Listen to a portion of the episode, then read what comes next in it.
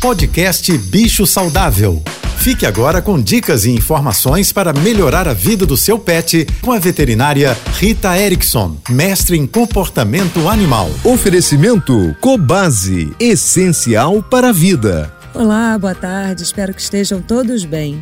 Atualmente temos muito conteúdo na internet falando sobre o que é certo, o que é indicado e o que não é para a rotina, para o dia a dia do cuidado com o cão e gato.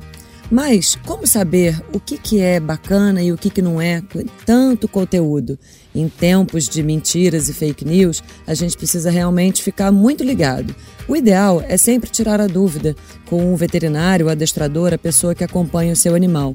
Mas eu hoje vou usar um exemplo a brincadeira de cabo de guerra. Muita gente diz que não é recomendada porque pode estimular a agressividade para aqueles cães que já têm alguma propensão a problemas ósteos articulares. Mas, se a brincadeira de cabo de guerra for bem estruturada, a gente começa, a gente termina junto com comandos de solta, larga, puxa, ela pode ser muito bacana para estreitar o vínculo e até mesmo redirigir uma superexcitação de um cão que está puxando e mordiscando.